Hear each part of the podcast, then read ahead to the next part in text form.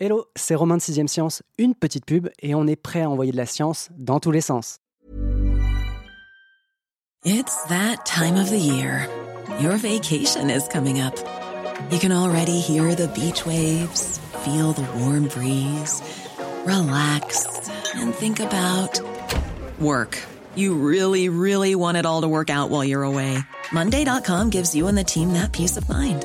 When all work is on one platform and everyone's in sync, things just flow wherever you are. Tap the banner to go to Monday.com.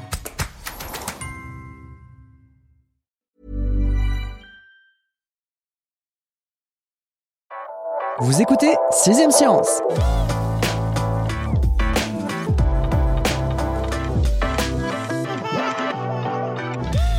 Il est super green, lui. En tout cas, il l'est devenu. Avec son podcast Super Green Me, Lucas Caltriti s'est lancé un défi digne d'un athlète de l'écologie, abaisser son empreinte carbone à 2 tonnes de CO2 par an. Seul, évidemment, ce chiffre ne veut rien dire. Pour la comparaison, sachez que celle d'un Français moyen tourne autour de 10 tonnes. Chaque semaine, notre apprenti écolo ouvre ainsi le carnet de bord de sa transition à tous ses auditeurs.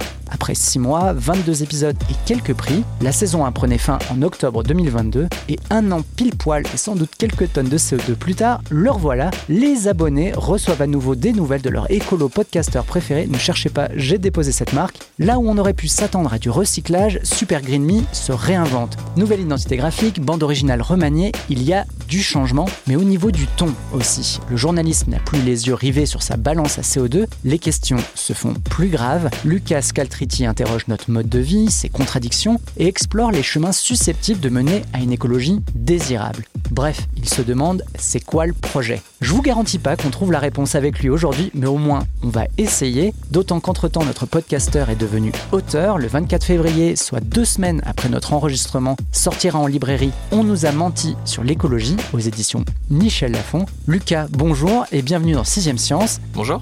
J'ai le plaisir de t'accueillir en compagnie de Raphaël Gerson, qui est conseiller scientifique de l'ADEME, l'agence de la transition écologique. En plus d'être l'interlocuteur public et le guichet d'entrée pour tous ceux qui s'intéressent de près ou de loin à leur impact environnemental, qu'ils soient particuliers, professionnels ou institutionnels, l'ADEME parraine la saison 2 de ton podcast aux côtés de la Maïf. Évidemment, Raphaël, je vous invite pas ici à ce titre-là, mais plutôt pour voir en quoi l'expérience de Lucas peut être duplicable chez le français lambda. Mais cette précision, il fallait bien que je la fasse. Bienvenue dans 6ème Science. Merci beaucoup.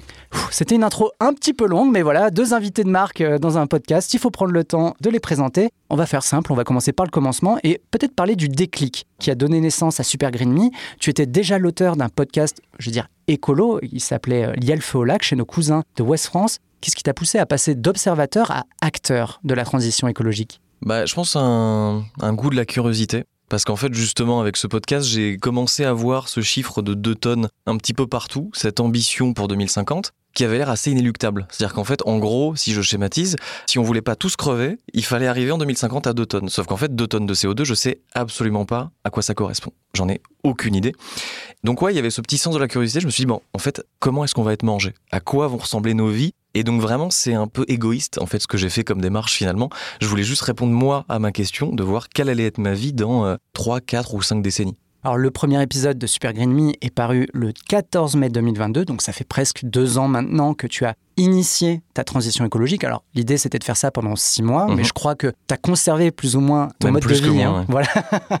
Euh, quel regard tu jettes peut-être sur le chemin parcouru depuis euh, tes débuts? Que en fait j'ai l'impression que ça fait euh, 47 ans que, que j'ai lancé ça alors qu'en fait pas du tout effectivement. En vrai la transition et ce travail a commencé un peu avant parce que j'ai eu un an de travail préparatoire en gros. Mais en fait, ça fait que trois ans finalement que j'ai entamé ma transition écologique. Et vraiment, j'ai l'impression que ça fait beaucoup plus longtemps. Mais ce qui est bon signe, c'est qu'en fait, euh, j'ai l'impression qu'elle est immuable. Mm. C'est-à-dire que maintenant, je vois vraiment absolument tout par ce prisme-là. Et c'est intéressant. C'est-à-dire que vraiment, j'y suis allé un peu la fleur au fusil en me disant non, non, ça va être un CDD que je vais signer avec l'écologie, ça va durer six mois, voilà, merci, bonsoir, à bientôt. On va reprendre l'avion, on va bouffer de la viande. Et en fait, pas du tout. Ça fait plus de trois ans et j'ai l'impression que c'est normal, c'est ancré dans mon quotidien. C'est absolument omniprésent dans ma vie, quoi. Et je le vis bien. Ta vie, mais aussi celle de celle ton entourage, Ouais. hein, celle des autres. Ton défi a fait des petits, hein, c'est un succès populaire qui a été également reconnu au Paris Podcast Festival avec le prix du public 2022, si je dis pas de Mhm. bêtises. Ton entourage a forcément été touché. Est-ce que tu mesures l'impact écologique qu'a eu ton exemple pour ton entourage, mais aussi peut-être pour tes auditeurs plus globalement? Bah, je le mesure, mais j'aurais jamais osé imaginer un tel impact. Effectivement, c'est ça qui est assez génial avec cette expérience Super Green Me, c'est que euh, je m'attendais vraiment à faire mon expérience dans mon coin, à la relayer effectivement, à raconter un peu, à la documenter. Mais effectivement, tu l'as dit, euh, vraiment, je vois en fait mes proches bah, changer aussi leur mode de vie finalement, même s'ils n'ont pas l'impression de faire leur transition écologique, de pas être écolo. Mais en fait, malgré tout, en trois ans, ils ont énormément évolué. C'est-à-dire que vraiment, dans mon foyer, donc euh, ma copine, mais aussi mes parents, mes amis, tout le monde a évolué sur cette question. C'est-à-dire qu'en fait, personne n'est insensible. Une fois que tu leur plantes cette petite graine, ils s'en rendent pas vraiment compte, mais ils évoluent. Ils mangent moins de viande, ils prennent moins l'avion, voire ils prennent carrément plus l'avion. Euh, ils sont plus sobres. Il y a beaucoup moins de nouvel iPhone, euh, tu vois, euh, chez mes proches. mon père hésite beaucoup. Enfin, donc ça déjà sur le côté vraiment intime, c'est super intéressant parce qu'il fait aussi que bah en fait ça rend ta transition perso beaucoup plus supportable. En fait, quand t'es aidé, quand tu vois bah, que ça marche, que les gens sont réceptifs, bah c'est quand même beaucoup beaucoup plus cool et beaucoup plus simple. Et après, sur les auditeurs et les auditrices, pareil, jamais j'aurais imaginé avoir autant de retours. Et franchement, je reçois quasi quotidiennement des messages sur Instagram de gens qui me disent bah merci, euh, j'ai arrêté de manger de la viande ou euh, c'est bon, euh, j'arrête l'avion, c'est clair. Et voilà, et j'ai vraiment vu effectivement que ça a pris. Et il y a même un message d'une auditrice qui faisait un tour du monde. Sa première étape était en Nouvelle-Zélande. Elle a écouté le podcast en partant en Nouvelle-Zélande, elle s'est dit putain mais qu'est-ce que je suis en train de faire, c'est une catastrophe. Donc elle m'a écrit depuis la Nouvelle-Zélande en me disant bah écoute, j'étais parti pour faire un an tour du monde, bah je vais arrêter. Je vais rester en Nouvelle-Zélande. Bah ouais, elle est restée six mois en Nouvelle-Zélande et après elle est rentrée en France en disant bah non stop en fait j'arrête quoi. Donc voilà un peu à quoi ça ressemble et bah c'est cool. Ouais, effectivement, là on mesure vraiment l'impact. Et Raphaël, vous vouliez dire quelque chose? Oui, non, l'exemple est très bon et euh, j'ai envie de dire que c'est ça vraiment la, force de ce podcast euh, que l'ADEME est très heureuse de parrainer. Elle incarne la transition écologique au niveau individuel et elle montre que c'est possible au niveau individuel de se fixer une trajectoire, de se fixer des objectifs qu'il y a des choses importantes qu'on peut conserver, qu'il y a des choses qu'il faut changer, mais que c'est possible et c'est vraiment incarné dans ton quotidien et c'est ça qui est fort et ça a un pouvoir d'influence et un impact sur les autres pour leur dire bah vous aussi vous pouvez agir, poser des questions à ton entourage comme tu le montres même à des gens que tu connaissais pas. Tu touches beaucoup de monde. Et c'est ça la force, en fait. Ça met en récit la transition écologique de façon très concrète, très opérationnelle. Et puis, t'as pas l'air euh, très malheureux là. Je ne suis même pas du tout. Des fois un peu déprimé, évidemment, un peu éco-anxieux.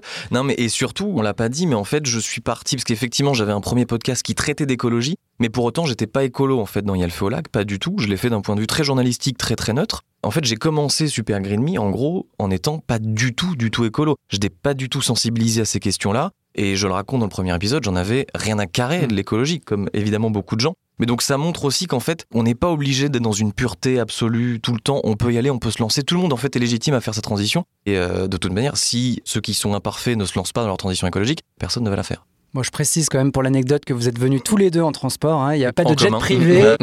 Donc, est-ce que vous avez perçu, vous, à l'ADEME, peut-être avant même la saison 2, dès la saison 1, que euh, le podcast de Lucas suscitait un engouement au point de peut-être susciter également des interactions avec votre site, qui est une sorte de bible, hein, un petit peu euh, d'informations pour les gens qui se posent des questions sur leur impact. Est-ce que vous avez un peu de traçabilité là-dessus? Alors c'est difficile d'avoir une traçabilité exacte sur l'influence du podcast de Lucas et donc de rendre à César euh, ce qui appartient à César parce que effectivement l'ADEME a beaucoup de partenaires et encourage toutes ces actions de sensibilisation, de mise en récit. Donc voilà, mais pour rendre à Lucas ce qui appartient à Lucas, j'ai vraiment envie euh, à nouveau de, de saluer cette initiative et de me réjouir du succès de ce podcast, des prix que tu as reçus des autres partenaires avec qui tu travailles également pour continuer à, toucher le plus de citoyens possible, parce que c'est vraiment cet enjeu de mobilisation pour la transition écologique, qui est à la fois une transition qui doit être collective, mais également individuelle, et donc incarnée par des individus tels que Lucas. Et justement, quelle est votre approche, euh, peut-être votre discours, les outils à dispo, pour encourager des comportements plus responsables et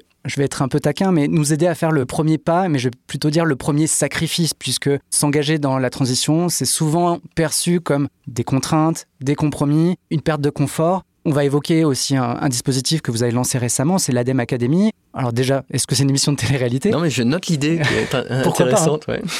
Quels outils vous mettez vraiment à disposition afin que justement on casse peut-être la première barrière qui est celle de se dire, ok, si je fais une croix sur la viande, ah, ça va me coûter quand même?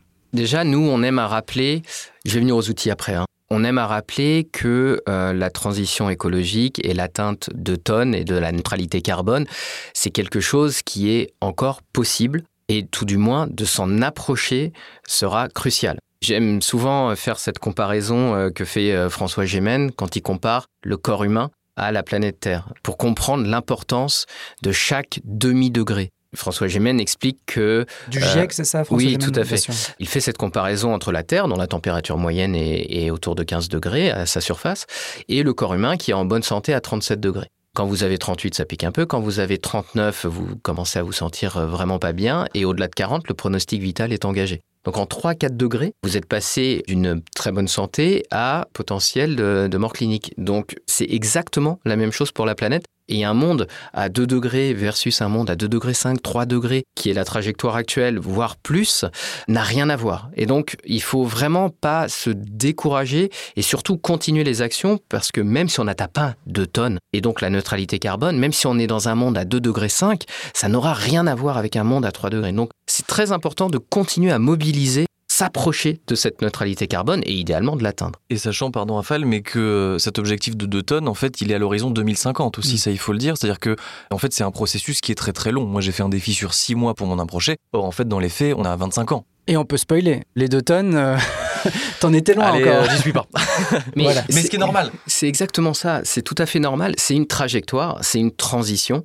On vit sur un modèle carboné euh, depuis euh, des décennies et donc il faut euh, changer ce modèle. Mais on préfère aussi parler de changement plutôt que de renoncement, de sacrifice, hein, qui était tes termes, parce que oui, il y a une part de renoncement, il faut pas se mentir. En fait, dans les changements qu'on doit mettre en place, par exemple, on parlait du renoncement à l'avion. Bon, bah voilà, ça c'est quelque chose qui fait partie du renoncement. Mais après, il y a des changements de comportement qui relèvent du changement d'habitude. Prendre un collègue euh, en voiture euh, pour aller au travail plutôt que d'être tout seul dans sa voiture ou éteindre sa box avant de se coucher euh, parce que ça consomme autant qu'un petit frigo. Bon, bah tout ça, ce sont des gestes, des démarches ou acheter de la viande plutôt chez son boucher local, en acheter moins mais mieux. Tout ça, ce sont des habitudes à prendre, acheter en ressourcerie plutôt que acheter neuf dans la grande distribution. Voilà, tout ça, ce sont des habitudes, mais non seulement des habitudes qui peuvent aussi avoir des bénéfices pour la santé, pour le pouvoir d'achat, qui sont les deux premières préoccupations des Français. Donc il faut surtout pas isoler la transition écologique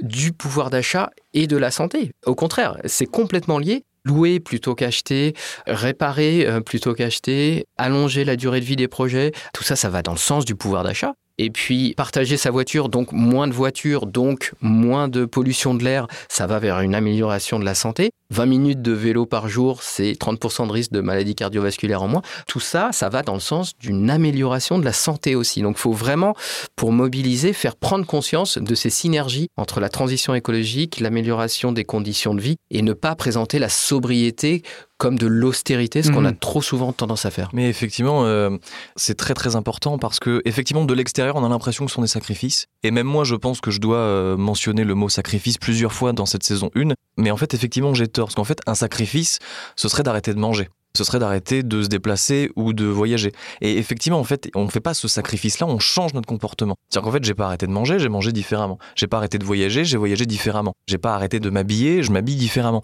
etc., etc de présenter ça en fait sous effectivement tous ces co-bénéfices. C'est-à-dire qu'on va dépenser potentiellement moins d'argent, on va se sentir mieux. Donc c'est ça en fait euh, la vraie transition écologique. Bon, je vais vous taquiner un petit peu avec euh, une question sur le sacrifice. Il y a le à quoi bon? Pourquoi je me priverais moi, hein, un petit citoyen français, alors que les Américains ne vont rien changer à leur mode de vie et que les multinationales non plus, ou en tout cas très lentement, et qu'en parallèle, il y a les citoyens des pays en voie de développement qui vont forcément consommer, ils vont vouloir mener notre train de vie et euh, on serait bien mal placé pour leur faire la leçon et leur dire, mais attendez, vous n'aurez pas droit à ce que nous, nous faisons depuis 30, 40, voire 50 ans. Ça me paraît impensable. Il y a donc pour moi cette partie-là de sacrifice qui doit être difficile à traiter, qui est un enjeu, j'imagine, pour vous, hein, et une réaction à laquelle vous devez être très souvent confronté, c'est le pourquoi moi j'agirais alors qu'à côté, bah, ça va continuer à consommer comme si de rien n'était? En fait, je pense que c'est juste pas l'idée. C'est-à-dire déjà de se dire que les autres n'agissent pas, que les Chinois ne font rien, déjà c'est pas vrai. Les Chinois font, certes, ils construisent de nouvelles centrales à charbon, évidemment, mais de notre côté, c'est eux qui euh, mettent en place le plus d'énergie renouvelable actuellement sur la planète.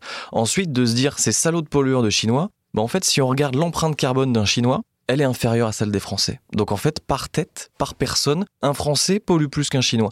Pourquoi? Parce qu'effectivement, on se dit oui, mais euh, ils polluent énormément avec toutes leurs usines, etc. Mais parce qu'en fait, on leur achète des produits. C'est-à-dire qu'en fait, si on n'achetait pas, les Chinois pollueraient vraiment pas autant. Ils n'auraient pas besoin de faire toutes ces centrales à charbon, etc. Donc déjà, de se dire qu'il y a des gros pollueurs et que nous, on est super bons, déjà, ça, ça marche pas. Et ensuite, on se replace aussi juste sur la moyenne mondiale. C'est-à-dire que je crois que l'empreinte carbone mondiale par habitant, elle est à peu près de 6 tonnes, si je dis pas de bêtises. Nous, on est à 10, donc voilà, on est déjà 4 au-dessus. Et on est 8 au-dessus de l'objectif des 2 tonnes. Donc on n'est pas du tout de bons élèves. On est au mieux en avant-dernier rang dans la classe ou dans le bus. Mais voilà, effectivement, derrière nous, il y a les Qataris, les Américains euh, et les Dubaïotes. Mais bon, voilà, on n'est pas les bons élèves. Ça, il faut arrêter de se dire ça. Et après, pourquoi est-ce qu'on continue? Bah, Parce que déjà, en fait, si on fait rien, Raphaël le disait, bah, en fait, on va vers un réchauffement euh, de 3 degrés 5, 3 degrés 6, et ça serait littéralement une catastrophe absolue, vraiment. Je pense qu'on mesure pas, en fait, les changements que ça induit, et surtout que c'est pas euh, progressif, c'est pas linéaire, en fait, les méfaits et les conséquences du réchauffement climatique. C'est-à-dire qu'en fait, ça va aller de mal en pis tous les 0,1 degrés, on en reprend encore dans la tronche et c'est des canicules en plus, euh, c'est des phénomènes météo en plus, c'est des espèces qui meurent, etc. Donc il faut en fait se dire, le but c'est de sauver les meubles. Et c'est pas parce que mon voisin pollue que moi aussi je dois polluer. Parce qu'en fait, sinon, on peut vraiment appliquer ce raisonnement en se disant, bon, de toute façon, à la fin, on va tous mourir. Pourquoi continuer? Eh ben, on fait un suicide collectif, qu'est-ce qu'on s'en fout? Et on le fait pas, on n'a pas envie. Donc voilà. Il faut se bouger, et parce qu'en fait, c'est ça, le, le, réchauffement climatique, c'est un phénomène physique qui marche par effet cumulatif. C'est-à-dire, au plus il y a de CO2 dans l'atmosphère, au plus ça se réchauffe. À partir de là, chaque tonne de CO2 qu'on ne va pas émettre, elle compte et elle va limiter un tant soit peu le réchauffement climatique. Lucas a complètement raison. On parle souvent de la France responsable de 1% des émissions euh, de gaz à effet de serre.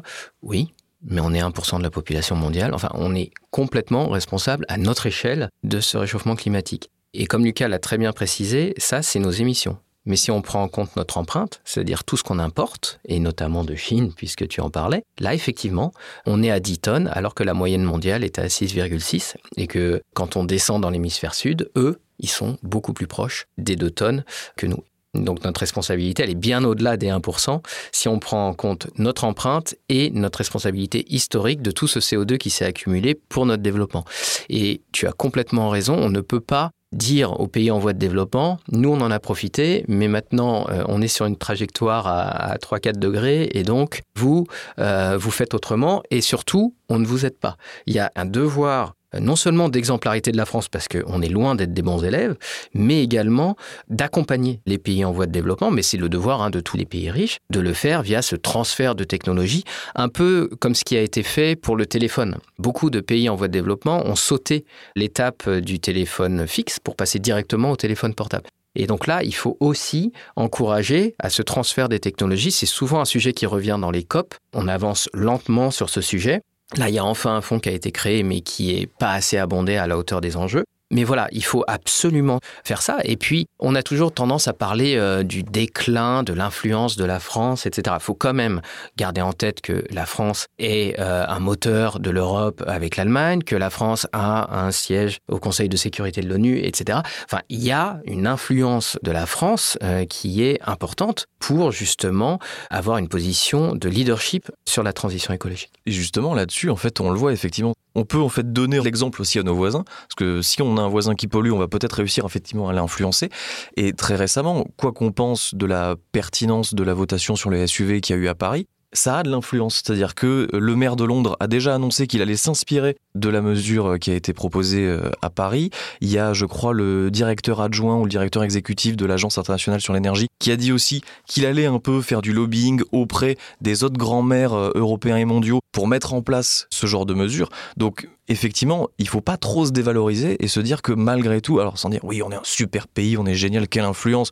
Non, mais en vrai, ça peut faire des petits aussi. Pour la précision, la votation sur les SUV, donc c'est un référendum qui a eu lieu à Paris et qui proposait de multiplier par 3 le tarif de stationnement pour les SUV, donc euh, les gros gros véhicules. Alors évidemment, hein, je vous taquinais volontairement, mais je suis très content de cette conversation. On va redescendre peut-être un petit peu à échelle individuelle, puisque on n'a pas parlé, on l'a évoqué rapidement, mais la Dame Academy, mais je vous laisserai revenir dessus, euh, Raphaël. Mais Lucas, tu commences pas ton podcast par ça, parce que c'est peut-être pas la partie la plus fun à montrer, mais c'est finalement le premier geste écolo que tu fais, c'est celui de mesurer ton impact euh, environnemental. Tu l'as pas fait via le site euh, nogestclimat.fr, tu étais allé directement, je crois, avec un cabinet, mais moi je l'ai fait hier avec Nogest Climat, ça prend 15-20 minutes euh, tout rond.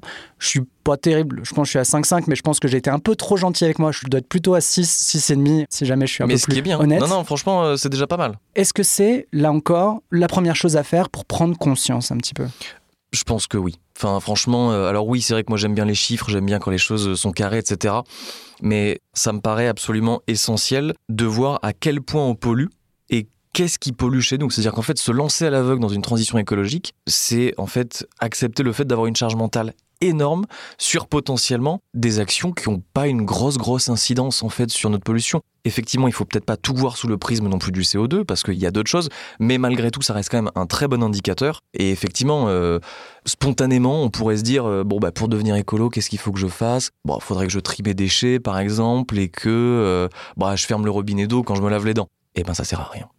en fait, ne faites pas ça parce qu'en fait, vous allez choper de la charge mentale, essayez de tendre vers le zéro déchet, mais c'est mais un combat mais de tous les instants pour in fine pas énormément énormément de gains carbone. Alors effectivement, euh, ceux qui le font ont raison de le faire, hein, ça je le dis pas. En revanche, c'est peut-être pas la mesure à prioriser, c'est-à-dire que si vous partez en vacances à Bali, à New York et au Caire et que vous êtes zéro déchet, bah franchement, j'ai envie de dire, eh, partez à Marseille, jetez une bouteille sur la plage, mais euh, allez-y en TGV, vous aurez fait beaucoup plus de bien à la planète. Ah, C'est effectivement ça l'intérêt de mesurer sa propre empreinte carbone euh, via des outils. euh, bah, par exemple, l'ADEME propose euh, nos gestes climat qui permet de faire ça vraiment rapidement.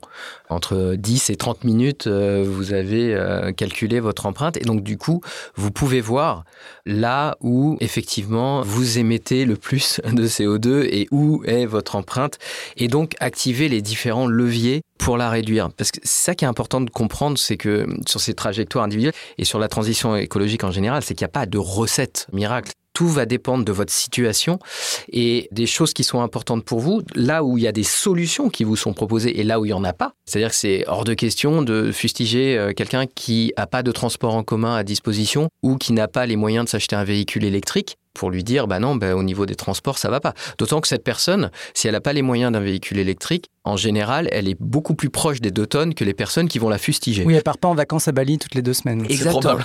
Donc en fait, il y a vraiment un lien et c'est très important que cette transition, elle soit juste, elle soit sociale, parce qu'on oublie souvent un peu le S hein, de la transition écologique. Elle doit être juste et sociale et il faut prendre conscience de ça. La courbe des revenus des ménages et la courbe des émissions, ce sont deux courbes qui évoluent exactement de la même façon. Elles sont parallèles, elles sont linéaires. Plus on a des revenus, plus on émet de CO2. Pourquoi? Parce que on vit dans un modèle où les valeurs qu'on porte et les symboles de réussite sociale et d'aspiration sont carbonés. Il faut avoir une grosse voiture, une par personne, il faut avoir une grande maison avec euh, des pièces où on va jamais, euh, comme des chambres d'amis qui servent une fois par an, etc. Une Mais- piscine chauffée. Voilà, tout ça, ce sont des symboles de réussite qui faut effectivement changer parce que ça, ce sont des modèles très carbonés. Mais après, la trajectoire, elle est individuelle et c'est pour ça que revenir, aller sur euh, nos gestes climat, calculer rapidement son empreinte carbone permet de dire, ok, bon, bah moi c'est ça. Est-ce que mon empreinte, elle vient de ma consommation? Est-ce qu'elle vient de mon alimentation? Est-ce qu'elle vient de mon logement? Est-ce qu'elle vient de mes déplacements? Ok. Qu'est-ce qui est vraiment important pour moi? Où sont mes solutions? Où est-ce que j'ai des leviers? Et donc là, on commence finalement à se faire une trajectoire. Et j'ai juste envie de dire que le 2 tonnes par an, il peut être vraiment frustrant. Surtout quand il y a euh, plus d'une tonne qui est d'ores et déjà avec, service euh. On avec les venir, services ouais, publics. justement. Alors ça, c'est au fur et à mesure que les services publics vont se décarboner. Bon, bah, cette part, elle va... En gros, cette part de service public, ça représente quoi? C'est en gros euh, la Sécu, euh, tout ça? C'est- tous bah, les services? C'est la défense, c'est la santé, euh, Mm. c'est l'éducation, en fait, euh, c'est la construction des routes, c'est en fait tout ce dont on bénéficie en fait au quotidien, qui est géré par l'État, mais divisé par 70 millions de, de, de Français. citoyens Ouais, exactement. ouais. Et donc cette part va être amenée à diminuer. C'est pour ça qu'il y a des actions collectives qui doivent être mises en place pour justement diminuer, à la fois par les entreprises, à la fois par l'État. Mais il y a également des décisions individuelles qui peuvent être prises quand les solutions existent par rapport à ce qui est important, par rapport aux solutions qui sont mises à disposition. C'est intéressant de, de voir l'exemple de Lucas qui a commencé à agir alors de façon assez radicale sur la viande, mais qui reste à euh, 5 tonnes, je crois, aujourd'hui, euh, notamment du fait de son logement qui est euh, un logement collectif alimenté au gaz et effectivement voilà. Donc vous vous faites une trajectoire. Mais ce que je voulais dire c'est que les 2 tonnes par an, ça peut paraître difficile. Moi j'encourage plus souvent à dire 10 tonnes, c'est ce qu'on émet aujourd'hui en moyenne par an par français, mais sur 5 ans. Ça revient au même, sauf que là, vous commencez à vous faire une trajectoire. Et au final, au bout de ces 5 ans, vous aurez émis 2 tonnes par an. Mais 10 tonnes, en 5 ans, on arrive à en faire un vrai projet, à se dire, il y a un vol qui peut rentrer dedans. Et donc là, on commence à planifier les choses. Et d'ailleurs, sur nos gestes climat, vous pouvez le faire en groupe parce que c'est souvent un projet familial. Mm.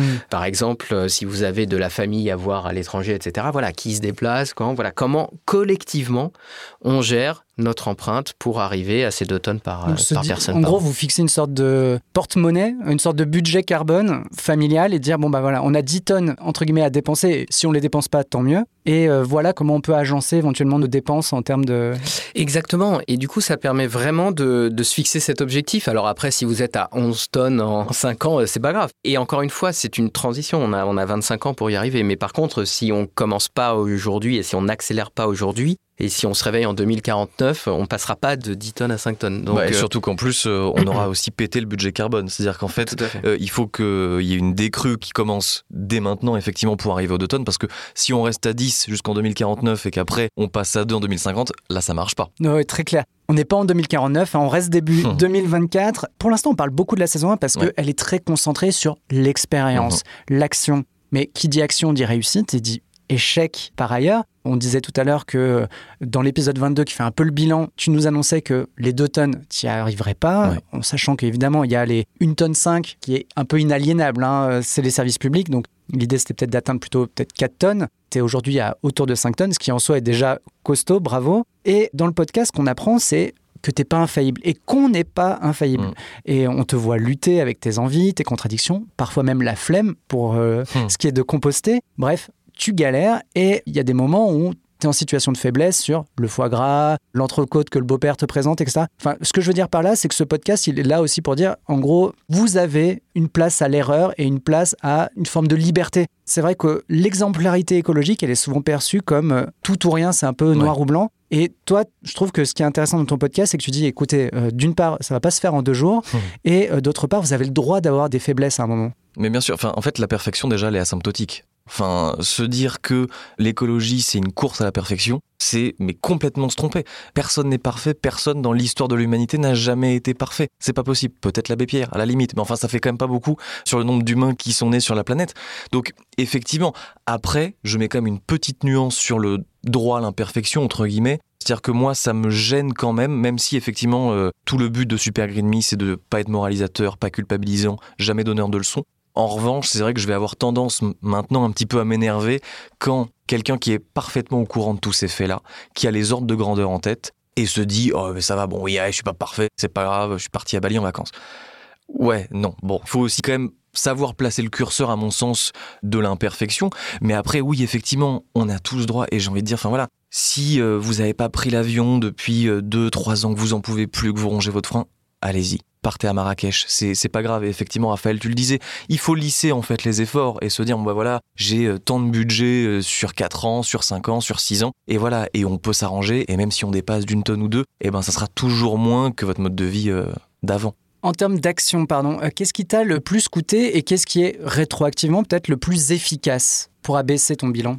Bah, paradoxalement, ce qui m'a le plus coûté, c'est l'action que j'ai pas réussi à faire en fait. Ça touche mon logement, c'est-à-dire que je vis à Paris dans un immeuble euh, des années 70. Euh, donc vraiment cette époque, on construisait des trucs très grands, très hauts, très moches, très mal isolés et qui carburent soit au fioul, euh, soit au gaz.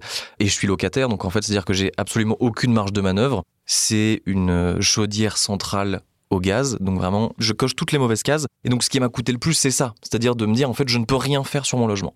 C'est absolument impossible. Au début, dans l'expérience, je m'étais dit, bah en fait, si, il faut que je déménage. Voilà, je déménage, déménage. Et en fait, j'ai des auditeurs et des auditrices qui m'ont écrit en disant, mais non, c'est débile. Parce qu'en fait, euh, Il va être occupé derrière bah oui, c'est-à-dire qu'en fait, oui, toi, c'est très bien, bravo, ton empreinte carbone, elle va être réduite. Sauf qu'en fait, tu vas augmenter l'empreinte carbone du prochain locataire. Donc, effectivement. Donc, ce qui m'a coûté, c'est ça. Et donc, je me suis fixé un espèce d'objectif à.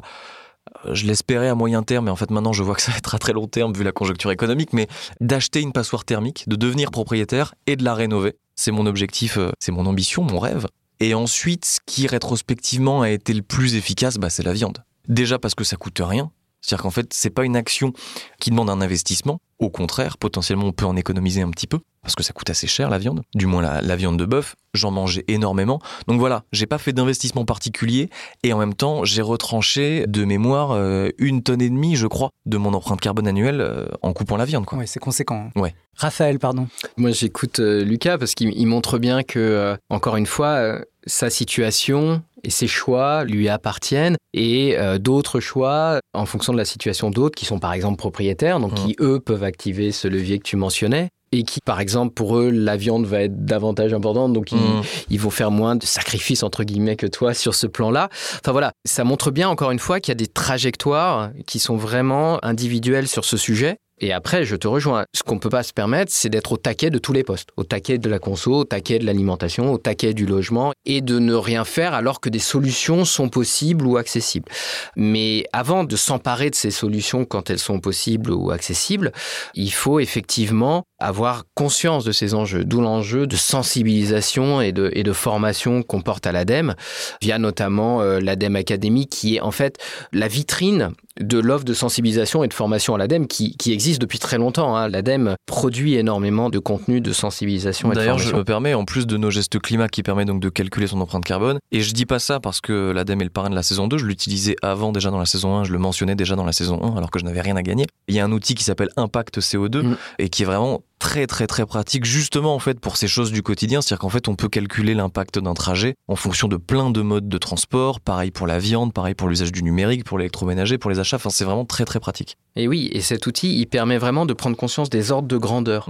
Par exemple, on parlait de SUV et donc beaucoup de gens s'orientent vers des SUV mais électriques ou hybrides. Donc là, euh, ce que vous allez trouver sur l'ADEME Academy, c'est à la fois des productions de l'ADEME qui relèvent de publications, d'infographies, de vidéos, enfin il y a plein de formats différents pour monter en connaissance sur ces sujets. Ça c'est le niveau 1 et puis après vous passez au niveau 2 qui est d'approfondir ces compétences avec effectivement un certain nombre de formations ou de guides pour agir. Je parlais du SUV parce que, par exemple, sur l'ADEME Academy, vous allez aussi trouver l'avis de l'ADEME sur le véhicule électrique. Et donc là, vous allez rapidement comprendre, hein, il y a une page de ce qu'il faut retenir sur un véhicule électrique, c'est bien, mais il faut qu'il roule, parce qu'il aura fallu beaucoup d'énergie pour le produire et également il fait appel à un certain nombre de ressources, notamment en termes de lithium, etc. pour la batterie. Donc tout ça est très énergivore, ça a un impact sur les ressources. Donc si c'est pour qu'il reste au garage ou qu'on s'en serve très peu, c'est pas la peine. À ce moment-là, gardez même votre voiture thermique. Il faut qu'il roule et il faut une batterie plutôt de l'ordre de 60 kWh. Et une batterie de l'ordre de 60 kWh, c'est un véhicule électrique léger d'une tonne 6. Donc c'est pour ça que le SUV électrique ne va pas être une solution. Il faut beaucoup plus s'orienter vers des véhicules électriques légers, les utiliser, les partager et en fait, on prend là en compte finalement conscience des différents leviers pour décarboner sa mobilité, qui commence par réduire ses déplacements, ensuite la mobilité active, transport, vélo, parce que 70% des trajets font moins de 5 km, donc il faut se poser la question, même s'il s'agit d'avoir des pistes cyclables, etc., pour pouvoir faire ça en toute sécurité. Après, le, fait de partager, l'autopartage, c'est un levier dont on ne parle pas assez. Et enfin, le véhicule électrique, la motorisation. Voilà. Donc ça fait prendre conscience de tous les leviers parce que chacun n'aura pas les mêmes contraintes et les mêmes solutions à sa disposition. Et ça permet encore une fois, pardon, mais d'y aller bah, de progressivement. C'est-à-dire qu'effectivement, avant d'investir dans un véhicule électrique, on peut faire euh, de l'autopartage, du covoiturage, etc. Dire bah, voilà, d'abord je prends des gens et après, bah, sur le long terme, j'ai cet objectif d'acheter, d'investir, machin. Depuis tout à l'heure, on parle de boîte à outils finalement hein, à disposition des gens qui souhaiteraient calculer, abaisser leur bilan carbone. C'est un peu l'objectif, j'ai l'impression, de ta saison 1 qui était un carnet de bord sur le mode comment devenir un vrai écolo. Avec la saison 2, donc qui a démarré il y a quelques mois, il est moins question de dire non à la dinde au marron, hein, même si euh, je pense qu'il faut toujours le faire. Enfin, de dire non, c'est ça que je veux dire. je l'ai refusé à Noël. voilà.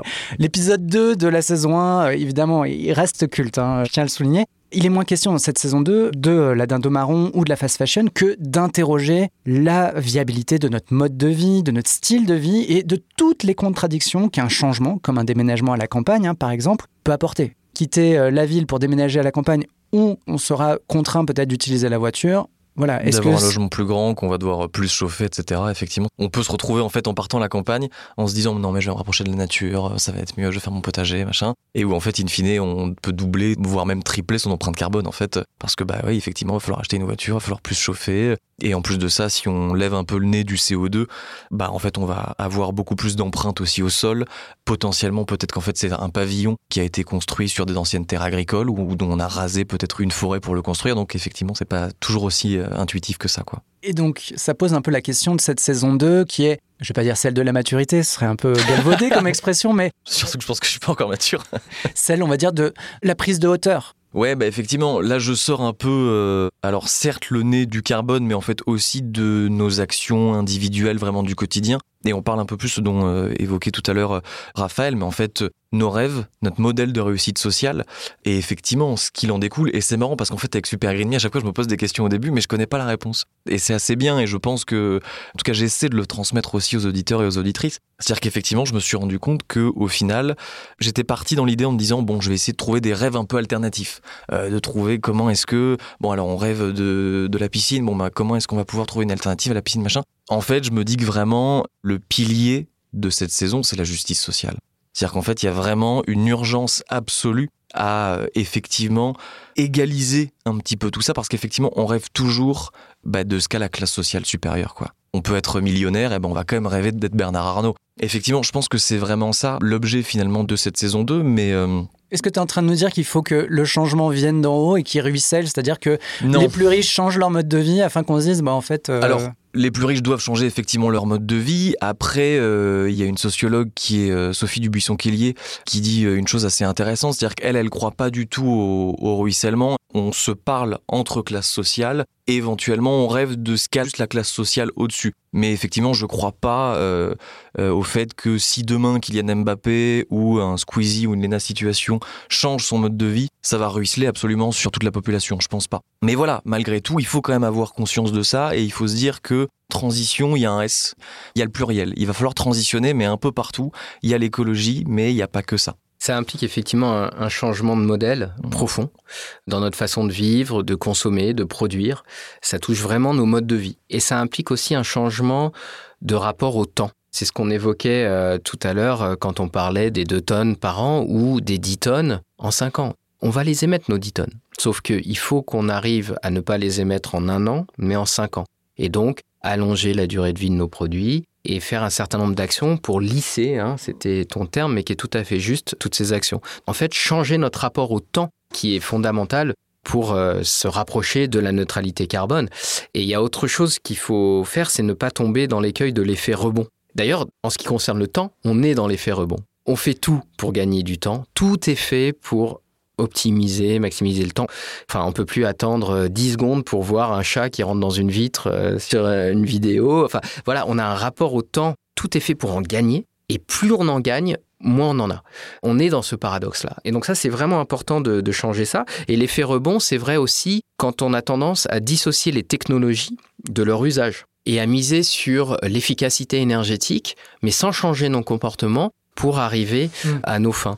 C'est le paradoxe de Jevon, hein, qui avait mesuré qu'il fallait beaucoup moins de charbon pour produire de l'électricité, le même kilowattheure d'électricité, mais que sur la même durée, au 19e siècle, la consommation de charbon avait considérablement augmenté. Pourquoi? Parce qu'on avait produit beaucoup plus d'électricité. C'est la même chose pour nos équipements. On a tous des frigos AAAAAA qui consomment beaucoup moins d'énergie que nos frigos il y a 30 ans, sauf qu'on a démultiplié nos équipements et que donc pris individuellement, ils consomment moins d'énergie. Mais au final, comme on les a démultipliés, on consomme beaucoup plus d'énergie. C'est ça l'effet rebond? Oui, il y a des technologies dont on a besoin pour atteindre la neutralité carbone, mais si on les dissocie de leur usage, on tombe dans l'effet rebond et on perd les bénéfices de l'efficacité énergétique.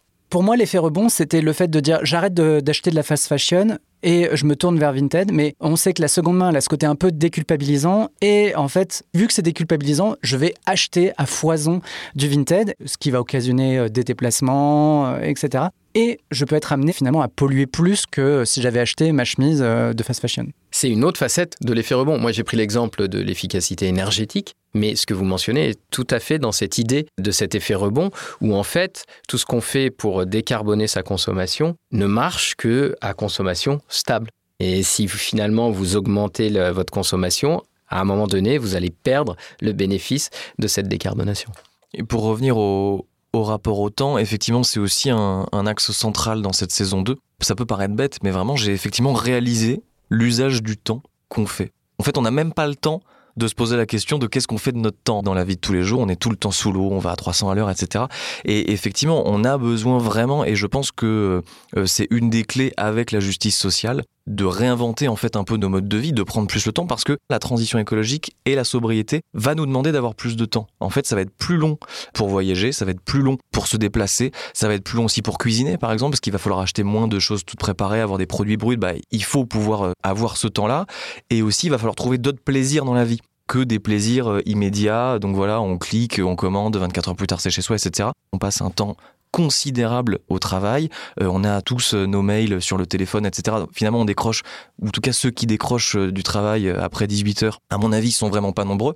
Donc effectivement, on a vraiment cet impératif-là aussi de prendre du temps, de se réapproprier du temps. Mais je mesure à quel point c'est un luxe énorme, vraiment. Enfin, il y a très très peu de gens qui peuvent se permettre aujourd'hui d'avoir le luxe d'avoir du temps. Il y a aussi la question du modèle. Vous parlez de modèle de société, mais il y a mhm. aussi les modèles. Tout à l'heure, tu évoquais des célébrités, euh, Squeezie, Mbappé. On pourrait te citer hein, comme un modèle qui inspire, qui mhm. nous tire euh, vers euh, une forme d'exemplarité. Mais tu parlais aussi du fait dans ton podcast qu'il manque en gros, de représentation de mhm. produits culturels où il y a une forme d'exemplarité écologique et qui donne envie. Parce qu'en fait, il se pose aussi la question du côté désirable de tout ça tout le monde a envie de prendre un peu plus de temps pour soi. Hein. Ouais, et en vrai, je sais même pas. Des fois, quand tu vois passer des vidéos sur LinkedIn, des mecs, non, moi, je suis très content de faire des réunions le dimanche matin à 8h parce que voilà, il a pas envie de prendre du temps pour lui. C'est vrai que vous proposez, Mathilde et toi, donc euh, ta productrice, co-autrice sur euh, Super Green Me, de développer l'équivalent d'un test de Bechdel écologique. Mhm. C'est le test Super Green Me. Je veux bien qu'on le détaille et qu'on voit en quoi il y a des failles aujourd'hui dans la proposition culturelle, mais qui est vaste. Hein. Ça peut être euh, série, livre, on en reparlera, podcast, et où euh, l'écologie n'est pas citée énormément, mais elle est absente tout simplement.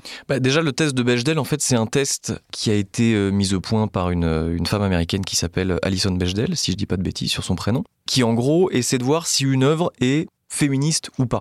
Et euh, c'est un test très rapide en trois questions. Euh, il doit y avoir euh, deux femmes qui parlent entre elles d'un sujet qui n'est pas lié aux hommes, etc. Et c'est vraiment un truc tout bête, très simple, trois questions, voilà, et qui permet de mesurer. Et en fait, on se rend compte que très, très, très peu d'œuvres culturelles déjà sont féministes de, de ce point de vue-là. En tout cas, passent ce test de Bechdel. Et c'est Mathilde, donc ma co-autrice sur cette saison 2, qui m'a dit très justement, il faudrait en fait un Bechdel de l'écologie, ça pourrait être très très utile. Et effectivement, parce que aujourd'hui, franchement, l'écologie, euh, le réchauffement climatique, la crise de la biodiversité, etc., c'est très très très très peu traité euh, au cinéma, notamment, ou dans les séries Netflix, etc. Ou quand c'est traité, ça l'est généralement mal. Ça peut être culpabilisant. C'est culpabilisant, euh, c'est caricatural. Enfin là, pour donner un exemple, euh, je suis en train de regarder une ancienne série qui s'appelle Modern Family, qui est une sitcom américaine euh, très gentille, très simple. Bon voilà, je regarde ça, ça me fait marrer. On juge pas, on juge pas. Non, non, voilà, c'est chacun ses guilty pleasures. Et eh ben voilà, t'as évidemment la caricature du mec écolo qui gueule dès que tu touches une bouteille en plastique, etc. Et en fait voilà, c'est les seules représentations aujourd'hui de l'écologie dans, dans la pop culture, on va dire. Et donc on a essayé de mettre au point un test qui permet d'analyser en fait ces films. Parce qu'en fait des fois on n'a pas le recul suffisant aussi quand on regarde un film on, bah, on le prend voilà. Et donc on se dit ah bah ouais putain les écolos ils sont cons ils font chier machin. Donc l'idée c'est en fait de nous permettre de prendre un tout petit peu de recul d'avoir une espèce de grille d'analyse. Et donc le test qu'on a mis au point pareil reprend trois questions parce qu'on voulait un truc assez simple. Donc la première c'est est-ce que l'action se passe à partir du XXe siècle? Pourquoi? Parce que bah, en fait, c'est à partir de la révolution industrielle, grosso merdo, et donc on a commencé à utiliser des énergies fossiles. C'est-à-dire que si on regarde un film euh, sur la romantique, euh, bah oui, ils ont tous une empreinte carbone très très faible, parce que bon, ils crament pas du pétrole et du charbon. Donc ensuite, est-ce que les personnages principaux ont un mode de vie sobre? Donc en gros, il faut pas qu'ils fassent la promotion ou l'apologie du shopping, de l'avion, des grosses voitures, des grandes maisons, de la technologie à outrance ou de la piscine individuelle. La troisième question, c'est si jamais ils ont raté la deuxième, donc en gros, si jamais il y a une espèce de valorisation ou si voilà il y avait euh, un personnage dans une voiture tout seul par exemple, dans un SUV, etc. Est-ce qu'il l'a fait parce qu'il était contraint? Et donc c'est ce que disait un peu Raphaël. Est-ce que ce personnage en fait habite à la campagne? Et ben en fait il n'y a pas de transport en commun donc il est obligé d'être dans sa bagnole ou est-ce qu'il l'a fait pour son petit plaisir à lui, pour son confort? Si jamais c'est pour son confort, bon bah là c'est pas écolo. Et en fait, on s'est rendu compte avec ces trois questions qui sont relativement simples que bah, quasiment aucun film, mais vraiment aucun film, aucune série ne le passe. Et même, j'en ai fait rentrer une un peu au chausse-pied, c'est-à-dire que j'ai fait rentrer Sex Education euh, dans l'épisode, et en réalité, euh, la dernière saison, ils arrivent dans un lycée ou dans une université, je sais plus, qui en gros a banni les feuilles en papier parce que, oh là là, on tue des arbres, mais du coup, par quoi on les compense? Tout le monde a un iPad. Exactement. Mais avec un tour en bois. Donc je l'ai quand même fait passer parce qu'ils ont quand même un usage sur les transports qui est pour beaucoup le... de vélo. ouais. Il voilà beaucoup de vélos, il y a le bus, etc. Et même par exemple un film que j'ai vu récemment, un peu après tout le monde, mais euh, Le règne animal, qui est en gros soi-disant euh, le film euh, écolo de l'année 2023 avec Romain Duris, qui en gros raconte l'histoire d'une espèce de de virus qui se propage chez les humains, qui sont en train de se transformer en fait en, en animaux. Il est absolument pas écolo ce film, c'est une catastrophe. Enfin vraiment, euh, je veux pas spoiler, mais en fait on sait pas si ce virus est d'origine humaine ou pas, ce qui fait qu'en fait bah, à partir de là on peut pas faire le parallèle avec le réchauffement climatique, parce que le réchauffement climatique est d'origine humaine, on est 100% les responsables de ce qui est en train de se passer. Donc même les films qui peuvent être étiquetés écolo ne le sont pas vraiment. Oui, puis ça pose le problème du côté euh, l'écologie n'infuse pas dans la production culturelle, sauf quelques rares exceptions, Exact. type, mais qui sont des exceptions un peu outrancières et qui ont beaucoup de charme, hein, type Don't Look Up. Mais Ouais. ce qui fait que de temps en temps, il y a des petits pics comme ça d'activités très écolo, très forts et qui sont des sortes d'alerte et, et d'appel à la réaction. Mais en dehors de ça, le sujet n'est pas présent. Il est ni présent en filigrane, ni évoqué nommément. Je pense qu'en fait on aura gagné la bataille une fois effectivement où on aura normalisé une vie bas carbone. En fait, il faudra plus étiqueter ça comme écolo, il faudra étiqueter ça comme normal. Standard. Ouais, c'est la normalité, c'est normal. On peut faire en fait des comédies romantiques qui sont sobres d'un point de vue carbone. On peut faire des films d'action, des films d'espionnage qui sont sobres d'un point de vue carbone sans étiqueter ça comme c'est un film écolo. Parce qu'en fait, si tu mets l'étiquette écolo, bah déjà tu vas te braquer 90% du public. Il faut pas rêver. On fait pas des trucs qui sont excessivement populaires. Vraiment, ça se saurait si c'était euh, populaire l'écologie. Je vais pas revenir sur les films Don't Look Up ou, ou Le règne animal que j'ai vu hier soir et qui m'a bouleversé. Qui est alors un très bon film au demeurant et très bien fait, hein, mais euh, Moi, moi, pour moi, c'est surtout un film d'amour. Mais complètement. C'est pas un film un film Ouais. euh, écolo. Après, il y a des choses intéressantes sur notre rapport à la nature. Et puis, je trouve que Don't Look Up montre bien aussi cette tendance à l'éco-relativisme aujourd'hui.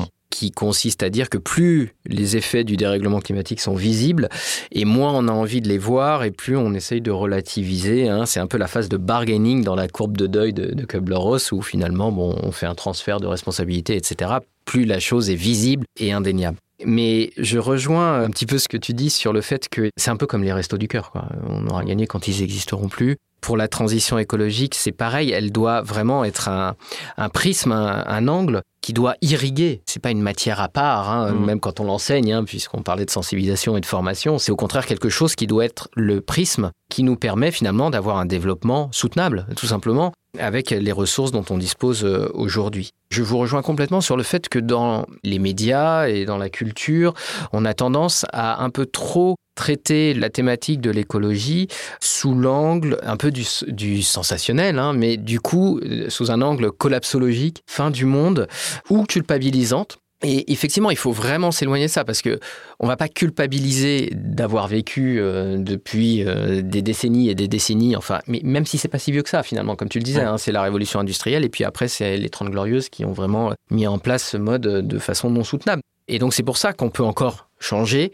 Maintenant, on a des informations et on a des solutions. Donc c'est plutôt, euh, faut switcher là-dessus sans euh, forcément culpabiliser. Et le deuxième point, c'est que sur la collapsologie fin du monde, c'est bien pour la prise de conscience, mais il n'y a pas de test. Donc à un moment donné, il faut aussi montrer que des solutions existent et que c'est pas que du renoncement, qu'il y a des co-bénéfices, mais qui sont plus que des co-bénéfices, qui sont vraiment des, amélioration des conditions de vie, de santé, de sécurité, de pouvoir d'achat, de temps. Et il faut commencer à porter ce message qui donne envie, comme Lucas, de s'engager euh, dans une transition et d'embarquer ses proches également. Ça s'est traduit dans les commentaires, ce changement de ton et ce côté justement, je ne vais pas dire plus réflexif, mais plus pesant aussi hein, dans, la, dans la saison 2. Euh, oui, mais parce qu'en fait aussi, euh, les auditeurs et les auditrices en fait ont fait le même chemin que moi. C'est-à-dire qu'en fait, je me suis adressé à des gens. Certains avaient déjà commencé à mettre en place certaines actions dans, dans leur mode de vie, mais qui en vrai ont vraiment ouais, repris un peu mon parcours, ont transitionné un peu en même temps que moi. Et c'est-à-dire qu'en fait, bah, il se pose les mêmes questions que moi au même moment. Et donc, en fait, on, on s'entraide un petit peu, tu vois. Donc, oui, effectivement, mais euh, parce qu'en vrai, le, le podcast, en fait, il peut s'écouter à partir de la deuxième saison. Mais malgré tout, 99% des auditeurs et auditrices l'écoutent à partir du premier épisode. Oui, c'est notre Et- recommandation. Voilà, oui, exactement. Et déroule, en fait, si tu veux, un peu le fil. Donc, oui, oui, ça s'est remarqué et ça a été pour le coup bien accueilli. Parce qu'effectivement, il y a des gens qui se posaient ces questions-là, qui étaient dans une, une certaine éco-anxiété aussi vis-à-vis de tout ça. Ils savaient pas comment gérer. Donc, euh, j'essaie tant bien que mal de leur apporter quelques réponses. Et comment le livre, donc euh, On nous a menti sur l'écologie, qui a un sous-titre que je vais te laisser préciser, puisque c'est vrai que ça pourrait euh, laisser entendre que ton livre est un peu en mode. j'ai euh, pas viré climato-sceptique entre temps, Voilà. effectivement, non, j'y crois toujours. Le sous-titre est La planète n'est pas en danger, l'humanité si, Et en quoi cet ouvrage, donc qui paraît le 22 février, aux éditions Michel Lafon. vient prolonger ou compléter ton podcast? En vrai, il le complète et il prolonge, et en même temps, il s'adresse pas véritablement à la même cible. C'était important pour moi aussi de m'adresser à des gens peut-être un petit peu plus âgés, un petit peu moins au fait aussi euh, des questions environnementales. Et c'est pour ça en fait que je fais ce rappel dès le premier chapitre, où en fait on nous a menti en gros sur le réchauffement climatique. Comment ça on nous a menti? Ouais, bah Parce qu'en fait il est déjà là. Et en fait on le subit déjà, on est déjà à 1,1 ou 1,2 degrés au niveau mondial, 1,7 au niveau français. Il y a déjà des conséquences euh, qui sont graves. Donc en gros, il y a une dimension encore plus macro, j'ai envie de dire, que sur Super. C'est-à-dire que là, j'essaie vraiment d'avoir une analyse un petit peu systémique et j'aborde aussi des sujets que je n'aborde pas du tout dans le podcast, qui sont notamment la finance, par exemple, ou, euh, ou l'énergie. Voilà, on va, on va parler d'énergie, euh, d'énergie fossile, on va parler d'électricité, de nucléaire. Et qu'est-ce qui t'a motivé justement à élargir encore un peu plus le scope et peut-être à prendre une posture qui est plus celle du journaliste que tu es encore dans Super Green Me Effectivement, il y a un peu un côté essai dans ce livre-là, mais malgré tout, ça reste quand même un travail journalistique. Je suis pas devenu euh, Christophe Barbier ou un, ou un Pascal Pro. Hein. Je suis pas un éditorialiste euh, avec ce bouquin. Tout ce que je raconte, c'est des faits qui sont vérifiés, c'est des faits scientifiques. Enfin voilà, j'épluche euh, les rapports du GIEC, certaines études de l'ADEME, etc. Parce que je pense aussi que c'est bah, que c'est important en fait dans sa transition d'avoir aussi ça en tête. C'est-à-dire qu'en fait, ok, on s'occupe de ses petites actions, de son côté, très bien. En fait, on voit que c'est pas en fait que son petit côté, ça va toucher nos amis, notre famille, ok, très bien. Et en même temps, tu as aussi besoin de compréhension bah, euh, sur le fonctionnement de la société, sur comment est-ce que c'est arrivé, comment est-ce qu'on est dépendant des énergies fossiles. Donc, on a besoin en fait aussi, je pense, de, euh, de ces connaissances, mais qui arrivent dans un euh, second, troisième ou quatrième temps. Et c'est pour ça que j'ai écrit ce bouquin à ce moment-là. Raphaël, Oui, alors je lirai avec attention ce livre, mais ce que j'en entends, c'est que cette prise de recul aussi, tu continues ton action individuelle, mais tu prends du recul et tu parles de, de ce qu'on appelle le triangle de l'inaction euh, dans lequel on est aujourd'hui. C'est-à-dire, il y a à la fois cette euh, responsabilité individuelle et cette responsabilité collective. Et aujourd'hui, ce triangle de l'inaction, bah, les trois angles euh, du triangle, c'est d'un côté le citoyen qui renvoie la balle aux politiques ou aux entreprises. Les politiques qui disent bah moi je, je mets des normes aux entreprises et puis après je prends pas de mesures impopulaires parce que sinon le citoyen sera pas content et puis les entreprises qui disent bah moi je respecte les normes et puis je vends ce que le citoyen veut donc euh, chacun se renvoie la balle comme ça. Mm. Et effectivement pour réussir la transition écologique il faut sortir de ce triangle de l'inaction c'est-à-dire qu'il faut que en tant que citoyen bah on a quand même un droit de vote, on a quand même une capacité d'engagement euh, dans des associations ou autres pour demander que des solutions collectives soient mises en place. Après, c'est notre responsabilité individuelle de s'en emparer. Et au même titre qu'on est, en tant que citoyen, des consommateurs et que quand cela est possible pour nous, hein, parce qu'il y a toujours cette dimension de possibilité, malheureusement, aujourd'hui, la malbouffe est moins chère que de l'alimentation bio, locale, etc. Donc c'est pour ça qu'il faut qu'il y ait un accompagnement là-dessus, y compris des agriculteurs et des consommateurs pour arriver à ça. Donc ça, c'est la responsabilité collective. Mais la responsabilité individuelle, encore une fois, quand les solutions sont là, bah, c'est d'acheter le moins carboné possible, de garder plus longtemps, de réparer ou de recycler, etc. Donc, en fait, la responsabilité collective doit mettre en place des solutions individuelles. Mais la responsabilité collective n'affranchit pas de la responsabilité individuelle. Elle la rend possible. Et c'est en changeant finalement ce, point de vue qu'on peut arriver à rentrer dans un cercle vertueux plutôt que d'être bloqué dans le triangle de l'inaction où on est quitter bloqué le aujourd'hui. triangle, passer au cercle. Mm. C'est très bien, ça nous fait un bon mot de la fin, je crois. Je rappelle donc le livre de euh, Lucas Caltriti, On nous a menti sur l'écologie, le sous-titre La planète n'est pas en danger, l'humanité si. Le 22 février aux éditions Michel Lafon. Et du côté de l'ADEME, qu'est-ce que je fais? Est-ce que je renvoie vers euh, nosgestesclimat.fr qui est peut-être la porte d'entrée? Alors, Nos Gestes Climat, c'est effectivement l'outil pour euh, faire son premier diagnostic en tant que citoyen et, et ensuite voir les leviers qu'on peut activer. J'ai envie de renvoyer sur le site de l'ADEME Academy, academy.adem.fr, où vous trouverez donc tout plein de choses pour développer ces connaissances et puis pour les approfondir avec des outils. Nos gestes climat, vous le trouverez sur le site de l'ADEME Academy. Et puis, suite à nos gestes climat, vous avez aussi une kyriade de guides pour agir sur les différents leviers, pour aller dans le bon sens et, et entamer sa transition écologique selon sa trajectoire en fonction de ses besoins, de ses appétences et de ses objectifs euh, personnels.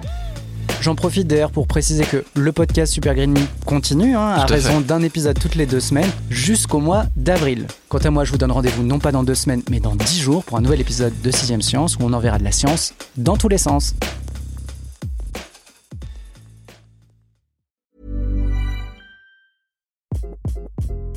Hi, this is Craig Robinson from Ways to Win, and support for this podcast comes from Invesco QQQ, the official ETF of the NCAA. The future isn't scary. Not realizing its potential, however, could be. Just like on the recruiting trail, I've seen potential come in many forms as a coach. Learn more at Invesco.com slash QQQ. Let's rethink possibility. Invesco Distributors, Inc.